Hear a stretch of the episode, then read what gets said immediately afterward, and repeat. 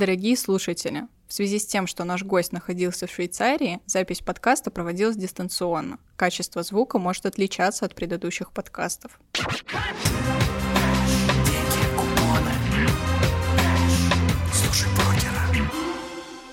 Всем привет! Вы слушаете новый выпуск подкаста «Слушай брокера». С вами его ведущие Рудых Елизавета и Дмитрий Бланк. Всем привет! В комментариях к прошлому выпуску нам задали вопрос о стратегиях работы с облигациями, такими как лестница, штанга и пуля. Лиза, ты разобралась в том, что это такое? Да, я постаралась найти актуальную и понятную информацию по поводу этих стратегий. А стратегия лестница — это закупка облигаций с различными сроками погашения. То есть, например, инвестор может выбрать а, часть облигаций, которая гасится там, через год, то есть краткосрочные там, через 3, через 10, и таким образом разделить свой портфель на различные части. По стратегии штанга инвестор приобретает только краткосрочные и долгосрочные облигации, то есть не берет свой портфель среднесрочные, и таким образом краткосрочная облигация гарантирует э, гибкость портфеля, а долгосрочные дают более высокую доходность. И по стратегии пули, если инвестор знает точный срок, когда ему понадобятся денежные средства, то он может взять э, в свой портфель облигации с различными сроками погашения, но так, чтобы они гасились в одну и ту же дату. И таким образом у него будет диверсифицированный портфель, но денежные средства освободятся именно в назначенное время. Я поправлю, наверное, не в конкретную дату, а примерно в один и тот же срок погашения. Да, в какой-то месяц, либо там период времени, если человек точно знает, что в это время ему понадобятся деньги. Дим, как твой портфель? Поменял что-то после предыдущего выпуска? Э, нет, не менял. Э, ищу в компании, в которые хочу инвестировать. Э, опять же, смотрел на свой любимый Яндекс из технологической отрасли. Вот думаю, сейчас еще какие компании мне брать. Ты можешь взять весь сектор себе в портфель, например, если тебе идти интересно. Ну да, я просто еще не разобрался с тем, как это сделать. Я так понимаю, не зря ты позвала нашего сегодняшнего гостя. Да, сегодня у нас в гостях Евгений Климов. Это основатель компании InvestLand и независимый инвестиционный советник. Я думаю, что сегодня он нам поможет разобраться, как инвестировать в ETF-фонды. Евгений, привет. Да, привет всем. Э, рад присоединиться сегодня и к вам и обсудить интересную тему про ETF. Мы тоже очень рады, думаем, что будет интересно и познавательно. Расскажи немного о своем опыте, что вы делаете в InvestLand, какой у вас опыт в ETF? У нас опыт э, нашей команды на рынках очень большой. Мы с 1996 года на рынках, поэтому всегда можем рассказать интересные моменты, интересный опыт, который мы проходили не из книг, а на своем собственном а, опыте, на своем капитале, потому что изначально мы себя инвестировали в свой капитал, и только последние 10 лет мы пришли к тому, что готовы консультировать клиентов. Поскольку наш фокусный клиент – это инвестор с активами, скажем, от миллиона долларов, то мы всегда а, стремимся к тому, чтобы э, клиенты получали доходность ожидаемую с минимальными рисками. Поэтому последние пять лет мы активно используем различные ETF в наших стратегиях, которые мы ведем в том числе на платформе FinTarget компании БКС. А у меня сначала вопрос, э, если не секрет, сколько сейчас э, находится в управлении денег у компании InvestLand? Мы не управляющие, мы консультанты, поэтому согласно российскому законодательству будет более правильно и корректно говорить под консультированием. Под консультированием у нас э, находится более 13 миллиардов рублей, если говорить в рублях. Очень большой капитал. Когда-нибудь к вам обязательно обращусь. Но там от миллиона долларов, а мы копим 42 через 25 лет, поэтому нам нужно поменять, кажется, стратегию копить э, быстрее надо.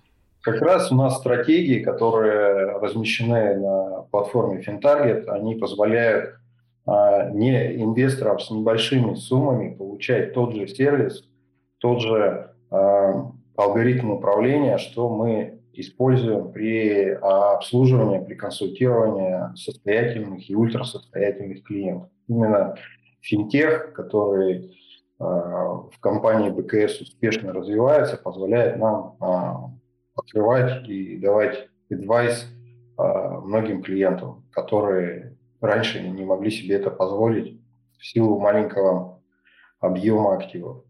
А в стратегиях на Финтаргете вы тоже инвестируете в ETF-фонды? Да, мы сейчас все больше и больше, и все наши основные стратегии, э, в них используются только ETF, потому что ну, мы, проходили, мы проходили путь инвестирования очень длинный и смотрели, как работают хедж-фонд различные и другие управляющие, и сами.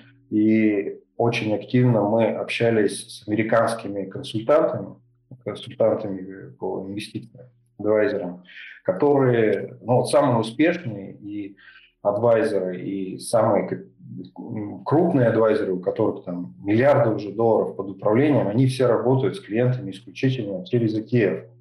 И причин тут очень много. Я могу, в принципе, сейчас прямо и обозначить их. А, это первое, конечно же, диверсификация, а, которая а, позволяет снизить максимальные риски. При этом это очень простой способ получить диверсификацию. Некоторые инвесторы стремятся сами создавать портфель, но вы сами знаете, одна акция – это стопроцентный риск, две – это 50% риск. А если вы покупаете уже 50 акций в портфель, то в принципе это уже ETF. Поэтому смысл делать эту работу, повторять никакого нет. Поэтому мы исключительно из э, ликвидности и диверсификации. Еще большой момент – это ликвидность. Разобрать, продать в какой-то момент или купить портфель а, акций – это очень сложно. Мы сейчас живем последние три года в очень уникальных условиях, когда рынки растут. И у всех инвесторов, пришедших в последние годы, складывается иллюзия, что так будет всегда. Но мы видели разные истории на рынке, когда шоковые ситуации, когда Америка закрывалась по нескольку раз, торги на бирже закрывались и прекращались, а потом открывались и сразу минус 10. А, ну, человеческая память, она так устроена, и человеческая нервная система, психология, что люди думают только о хорошем. Это хорошо, в принципе, но нужно не забывать о том, что может случиться на рынке. И вот в эти моменты продать свой портфель из 10, из 20 акций очень сложно бывает, потому что особенно в последнее время популярны такие акции, так скажем, не очень э, прозрачным, очень понятным бизнесом. А, и в момент резкого падения покупка уходит на несколько процентов сразу же вниз. очень тяжело продать. И ETF продавая, ты продаешь все акции. Именно поэтому в свое время очень была большая обеспокоенность, что ETF по факту а, очень сильно влияют на котировки отдельных акций, потому что а, они быстрее розничных инвесторов что-то продают. Продав один ETF, ты разгружаешь весь сектор. А инвесторы, которые пытаются отдельные бумаги продать, они всегда страдают. Вот, ликвидность. Ну, это тоже к ликвидности относится. Вопрос, что всегда есть котировка, всегда есть ликвидная цена, и ты всегда можешь продать по рыночной цене. Это большая разница с биржевыми фондами или паевыми фондами. Вообще, что такое ETF? Мы не сказали изначально. ETF – это фонд, торгуемый фонд на бирже. То есть он включает в себя много компаний, правильно я запомнил? Это мешок, мешок э, с разным количеством акций, акций каких-то отдельных компаний. Это как ПИФ. Ну, в России мы проще объясняем. Это ПИФ, только торгуемый на бирже, ликвидный, из комиссии в 10 раз меньше, чем ПИФ. ПИФ, в моем понимании, это когда сидит какой-то управляющий, покупает, продает акции постоянно и внутри делает какие-то сделки. ETF работает так же или нет? Сейчас индустрия ETF настолько разнообразная, и она постоянно разви- развивается. Изначально ETF были индексные. Они были, их задача была коррелировать с каким-то выбранным индексом. Dow Jones, NASDAQ или S&P. А сейчас появляются активные а, стратегии в ETF, в которых действительно могут управляющие Э, фонда. Там, там, там также есть э, правила фонда, управляющие фонда. Они также могут управлять и более активно брать какие-то позиции, менять э, релокацию, совершать периодически релокацию. Ну, известная и модная тема – это Катя Вуд со своим семейством активно управляемых фондов. Это одно из проявлений этого. Но принцип такой же, да, по факту а у фонда есть правила, в рамках которого управляющий работает, совершает э, сделки согласно этому, э, согласно этим стратегии и правилам. Инвестор, который покупает э, какой-либо фонд, э, по идее, должен прочитать его, чтобы ну, понимать, э, куда он инвестирует. Я еще поговорю про очень важный вопрос. Очень важный вопрос, который стоит рассматривать при инвестиции через ETF, это э, налоговая оптимизация законная, как ну, по-другому. Рассматривать ETF как способ оптимизировать налогообложение. И именно поэтому ведущие американские адвайзеры используют э, ETF гораздо чаще, чем отдельные акции. Простой пример. У вас там 10 акций в портфеле, 5 выросли, а 5 упали. Вы продали падающие акции с убытком, а, зафиксировали убыток. Это хорошо, но часто бывает, психология инвестора, она такая, что инвестор держит убыточные акции а, и продает прибыльные акции. В итоге он с прибыльных акций платит налог, вот, а прибыль, э, убыточные э, акции он держит в портфеле. В итоге его общий финансовый результат минус с учетом того, что у него минус по убыточным акциям, плюс он еще вынужден налог с прибыльных сделок заплатить. Поэтому, когда они смотрели на результаты и получали большие негативные отзывы от своих клиентов, они а, перешли только в сторону ETF. Потому что в ETF внутри совершается покупка-продажа, ты держишь ETF, и у тебя финансовый результат возникнет только тогда, когда, допустим, ты его через три года продашь. А вот все вот эти три года а, пока ты держишь ETF, у тебя налогов а, не возникает, в отличие от отдельных акций. Ну, допустим, Теслу ты купил, а, продал в 10 раз дороже, заплатил с этого налог. Вот. А если ты купил ETF, в котором Tesla или другие электрокомпании, производящие электромобили, то такого эффекта не возникает. Поэтому налоговая Э, оптимизация, она имеет э, большой фактор. Именно поэтому мы сейчас состоятельным клиентам больше покупаем ETF. Вот мой портфель э, сейчас это 60% акций, э, 30% облигаций и 10% ETF. Я смотрю на долгосрочную перспективу и инвестирую на срок там, в 25 лет. Э, как бы ты, может быть, поменял портфель, поменял структуру портфеля, получается, мне менее рискованно переложиться из э, инвестирования конкретные бумаги в ETF и увеличить эту долю, верно? Да, конечно. Я на твоем месте бы 100% аллоцировал в ETF, потому что а, ты сократишь риски отдельных историй, а, риски, они откуда возникают? Чтобы отслеживать всю информацию по компании, о стоимости, финансовые показатели, для этого требуется очень много времени тратить, а, твоего времени. Да? А время в жизни человека – это как раз ограниченный ресурс. И это самое ценное, что есть. Поэтому, если ты не профессиональный трейдер, и ты постоянно не занимаешься а, торговлей, для тебя это достаточно сложно следить за всеми изменениями по какой-то акции. И вполне возможно, а мы таких историй видели уже, а, ну, русская история – это компания ЮКОС, когда акция просто перестала существовать, хотя была в свое время перспективная. Любая компания может э, испытывать серьезные э, проблемы. Возьми вот э, последний такой животрепещущий пример – это акции Alibaba э, китайские, да, которые вот по нашим опросам у нас, мне кажется, все домохозяйства уже купили эту акцию, а она все не растет, а все падает. Вот если бы они купили ETF на китайский рынок, технологичный сектор и вообще широкий, то у них убытки такие не было, э, таких бы они не получили, потому что вот Alibaba по факту, она упала в два раза да, с своих максимумов. И клиенты, кто тогда покупали, они потеряли 50% от вложенных денег. А ETF, он упал в районе 20%, 15 где-то 20%, то есть убытки гораздо меньше.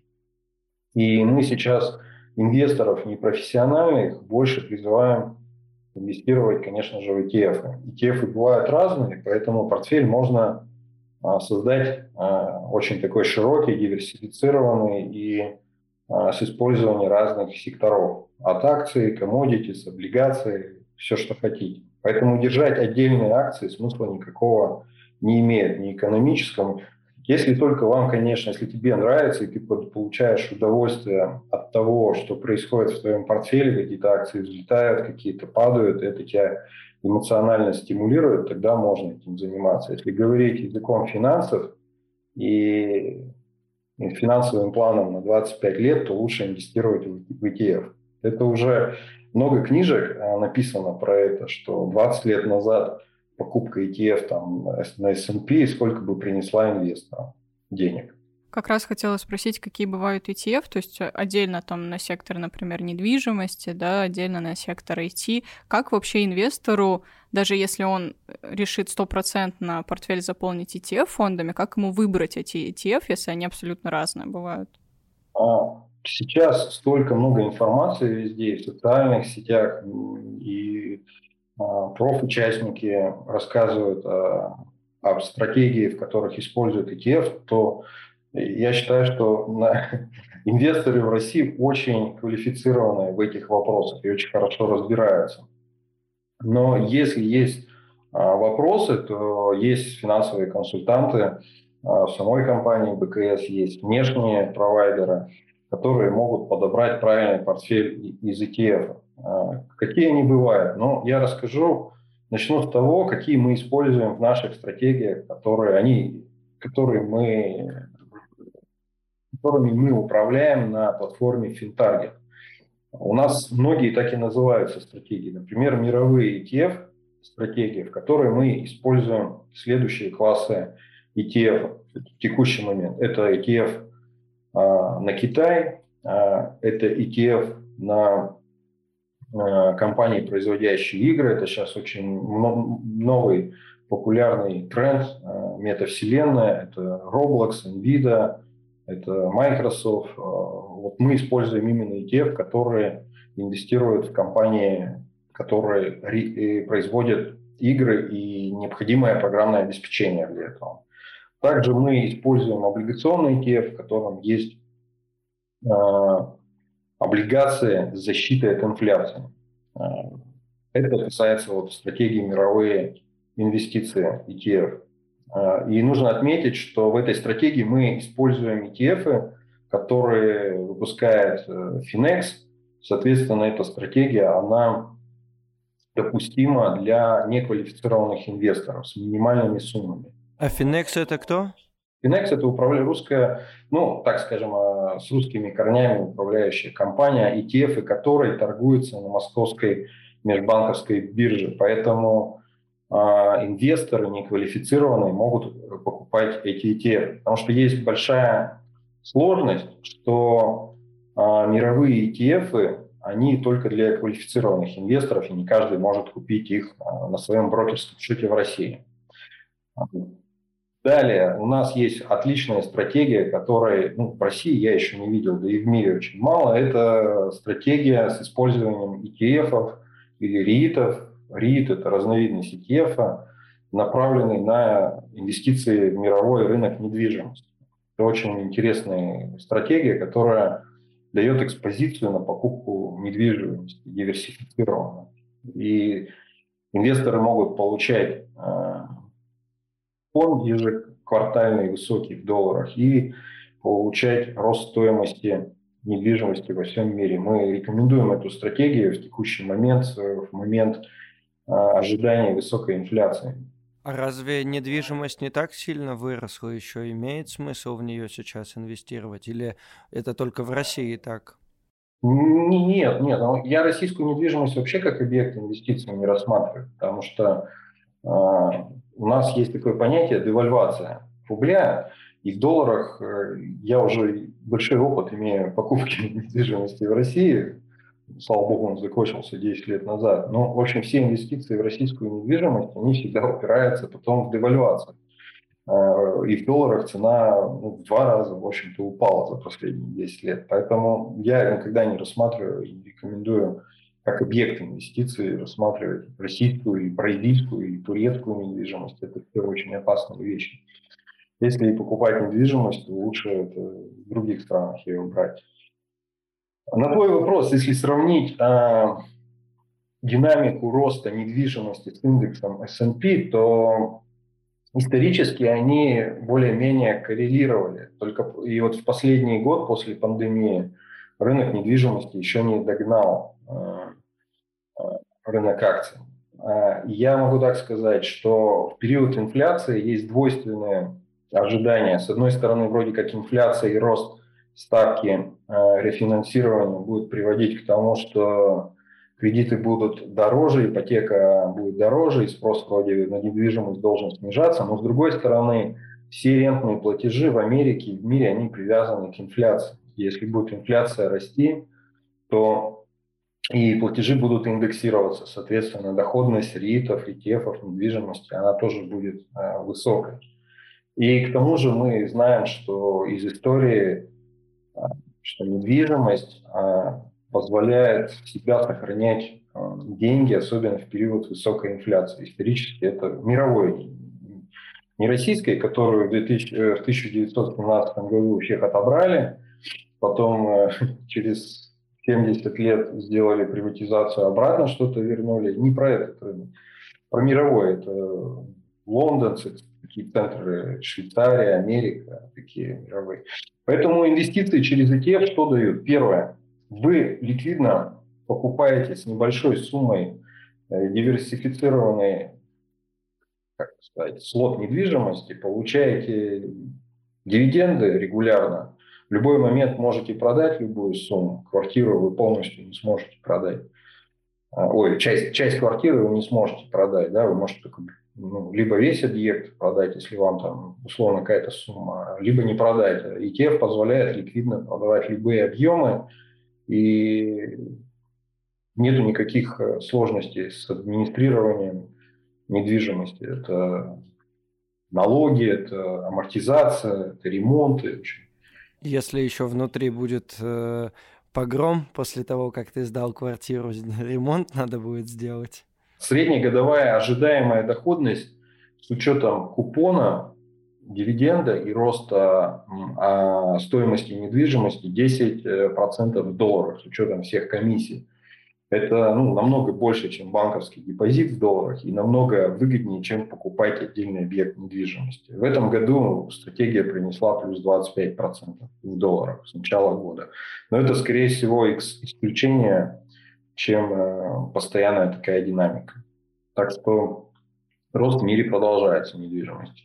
А вот что касается доходности, ты говорил, что начинающему инвестору, в принципе, можно использовать в своем портфеле только ETF, но, например, если брать какой-то фонд, который дублирует индекс S&P 500, то из этих условно 500 компаний а, только первые, ну там 20, например, будут а, давать основную доходность, а остальные будут тянуть доходность вниз, да, ну потому что все 500 компаний, ну это нереально, чтобы они росли.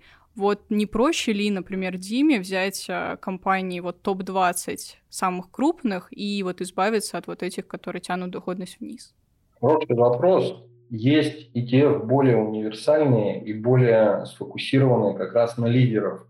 А, можно так сказать, из списка S&P ETF. Есть э, более сфокусированные, ну вот если сейчас открыть, это, конечно, технологии, да, это там Tesla, Nvidia, наверное, такие имена. Но есть ETF, в которых э, именно концентрация этих акций больше, или ETF ограниченные только этими компаниями, небольшими такими списками, как э, S&P, э, которые, в общем, показывают наибольший рост. Можно выбрать такие ETF. Дело в том, что индустрия ETF, она очень сильно развивается, и, конечно же, появляются в том числе такие идеи, в которых там может быть топ-20, топ-30 компаний, которые инвестируют как раз вот в а, наиболее сильно растущие компании, акции которых ну, показывают опережающую, так скажем, динамику финансовых рынков. Можно выбрать их. А можешь какие-то привести примеры вот таких интересных ETF, которые, может быть, не на слуху у всех, но на который можно обратить свое внимание? Ну, я, я бы вообще сказал, что я в основном использую ETF и BlackRock и Vanguard, э, потому что у них линейка очень широкая, и она на самом деле покрывает э, раз, дает разные возможности инвестировать. И так, когда смотришь на цифры, у BlackRock под управление 3 триллиона долларов активов, а у Vanguard 2 триллиона активов. И, конечно, впечатляет. И если брать конкретно, ну, из последнего, я, например, покупал а, ETF на производителей а, электромобилей клиентам. Это ETF BlackRock, в котором как раз собраны компании, которые активно трансформируют сейчас текущий свои, свой бизнес и трансформируют в сторону производства электромобилей, а также новые компании, которые появились а, на рынке на, в этом сегменте электромобилей. Вот, он называется DRIV ETF. А, я его покупаю себе и клиентам рекомендую с горизонтом от 5 лет. А, очень классный ETF, который мы использовали уже три года. Это ETF на производителей проводников, semiconductors, сток ETF, который за последние, наверное, три года утроился в цене. Вот. Э, это как раз ETF, который направлен был э, на производителей э, чипов, микросхем. И самые главные имена – это NVIDIA, Advanced Micro Devices. Это вот то, что растет последние там, месяц, два, три в разы. Мы используем такие ETF. У меня два вопроса э, касательно этого ETF. Во-первых, как он называется? Этот ETF называется iShares Semiconductor. Угу.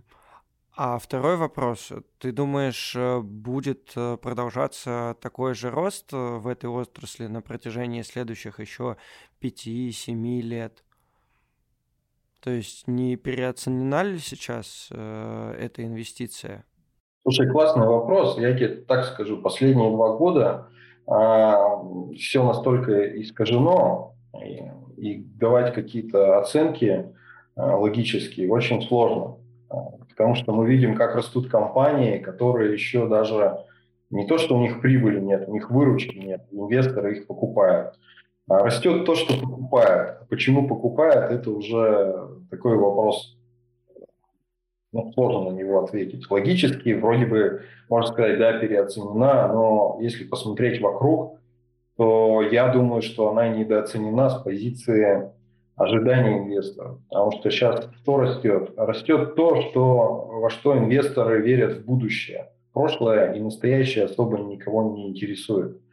А, они смотрят в будущее. И вот это запуск проекта нового метавселенной открывает большие возможности как раз в том числе для семикондукторов, а, для производителей чипов и соответствующего оборудования, потому что объем данных, он резко увеличится, и потребность в ресурсах будет тоже высокая. Поэтому я думаю, что этот тренд сохранится. Акции могут по-разному реагировать. В какие-то моменты будут коррекции, падения, но в целом, если говорить о тренде на 5-10 лет, я думаю, что этот сектор продолжит рост.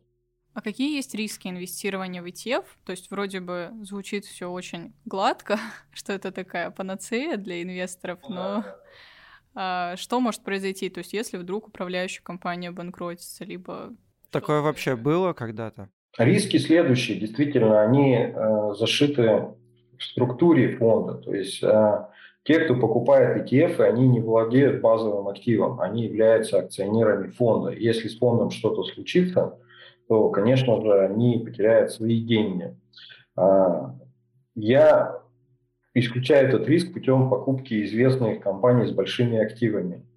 Я слышал какую-то историю, но, честно говоря, глубоко мне не погружался, что какие-то ETF на какие-то а, базовые активы испытывали сложности. Помните вот эта история с нефтью, когда она ниже нуля ушла, и были сложности там именно в commodities ETF, когда ну, случилось то, что в истории никогда не происходило. И были там какие-то сложности, но я не слышал о каких-то громких банкротствах. Поэтому риск такой есть, существует, поэтому нужно выбирать качественных провайдеров, у которых есть история, есть э, хорошая история, большие активы под управлением, большие команды. Потому что, ну, действительно, доверять э, управляющей компании нужно быть уверенным в том, что активы, которые она декларирует, они у них есть. Поэтому риски есть всегда и, во всем. Можно покупать ETF разных провайдеров, не только BlackRock, Vanguard, есть еще 150 разные компании таким образом э, работать с риском. Но основной риск это такой, что если компания управляющая по каким-то причинам потеряет активы, по злому умыслу или вследствие сильного движения а, базового, по цене базового актива, вот как это было с нефтью, да, когда нефть стала в минус стоить, фьючерсный контракт в моменте. Такие перекосы могут привести к потере денег. Понял. Ну, в принципе, это очень интересный инструмент. А, я думаю, что я как облигации часть э, буду покупать через ETF, а некоторые мне все-таки интересно выбрать какие-то конкретные имена и купить конкретные облигации. Я думаю, моя доля в портфеле также облигации останется 30%, из них 25%. Посмотрю, какие есть ETF, 5% конкретные имена. Акции 60% я теперь отдаю ETF на разные отрасли и сектора. Мне понравилась история с игровой индустрией. Посмотрю на IT-сектор и в целом если можно купить Америку целиком, то зачем тогда париться, искать э, какие-то конкретные истории. Но э, свои любимые компании, которые я хотел бы купить на российском и американском рынке, также им оставлю э, немножко места в своем портфеле. Ты знаешь, я с тобой не соглашусь а, а касательно облигаций. Я считаю, ну, если ты рублевые покупаешь, э, в рублевых я не знаю, есть ли ETF достойный сейчас на облигации, но а, я всегда рекомендую в последнее время инвестировать в облигации именно через ETF. Потому что если сумма небольшая, максимальную диверсификацию, здоровую диверсификацию портфеля с маленькой суммы ты не сможешь сделать. А риск брать одного эмитента это очень высокий риск. Э, вот последний пример, что сейчас обсуждает рынок, это облигации Роснана, да, которые в таком интересном положении сейчас находятся. С одной стороны, это квазигосударственная компания, и облигации выпуск э, имеет э, высокие рейтинги, а с другой стороны объявляет о финансовых проблемах. И вот представь, если в твоем портфеле 5 облигаций, одна из них вот Роснана, и она, допустим, не дай бог, по ней случится дефолт то твой портфель э, по доходности резко уедет вниз. Поэтому мы запустили стратегию, тоже БКС, э, через э, ETF облигационная. Очень хорошая, очень диверсифицированная стратегия, которую, опять же, в России я не видел. Мы используем исключительно ETF. В ETF облигационном находится там тысячи выпусков да, и сотни разных компаний. И риск банкротства и дефолта одного компании сильно, абсолютно, он абсолютно незаметен. Поэтому я считаю, что если ты даже используешь облигации, нужно смотреть в сторону ETF. Что касается облигационного уж точно. Если в акциях можно себе позволить создать там, широкий портфель, в облигациях просто технически очень сложно. И ликвидности там часто не бывает. И в случае, если будет э, сейчас какое-то движение вниз на облигационном рынке в связи с ожиданиями инфляции, продолжение инфляции, повышение ставки, ты отдельный портфель а, облигаций просто не разберешь.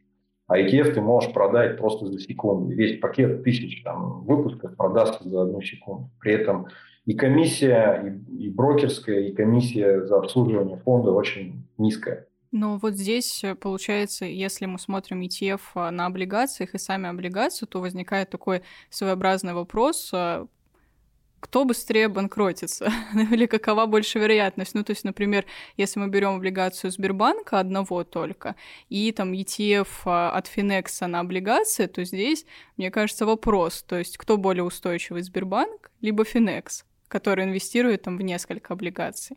Но если Финекс действительно инвестирует в разные облигации, и не только Сбербанк, но ВТБ, там, я не знаю, куда там, в Роснано, не дай бог, или еще куда-то, то он устойчивый в сравнении с э, покупкой одной облигации Сбербанка.